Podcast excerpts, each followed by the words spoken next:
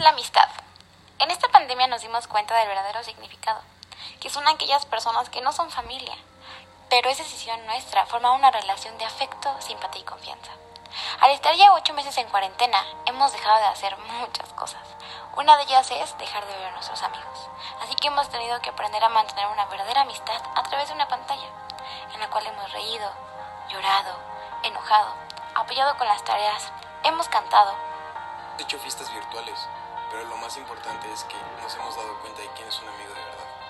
Y por ende, por fin hoy, después de ocho meses, nos volvimos a ver y fue un momento tan bello, ya que pues nos estamos acostumbrando a no vernos físicamente.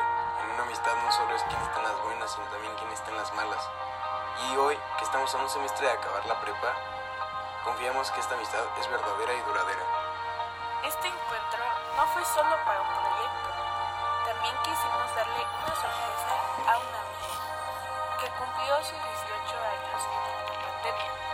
Así que para hacer que su cumpleaños fuera uno de los mejores, sin importar la terrible situación que estábamos viviendo, decidimos darle un momento de alegría, porque en esta situación los amigos importan y también la salud mental, y un momento feliz con las personas que tienes se convierte en un Gracias a mi líder por ser el lugar donde conocimos a nuestros verdaderos amigos y por ser parte de este proceso. No olvides que en esta vida no estamos solos. Siempre es bueno tener un hombro en que llorar, un chiste con quien reír o en este caso tener a alguien con quien pasar los mejores momentos de tu vida. Así que ve a tus amigos por videollamada, por mensaje o en persona. Obviamente teniendo las medidas de seguridad, pero hazlo, que la vida es corta y no sabemos cuándo puede cambiar algo.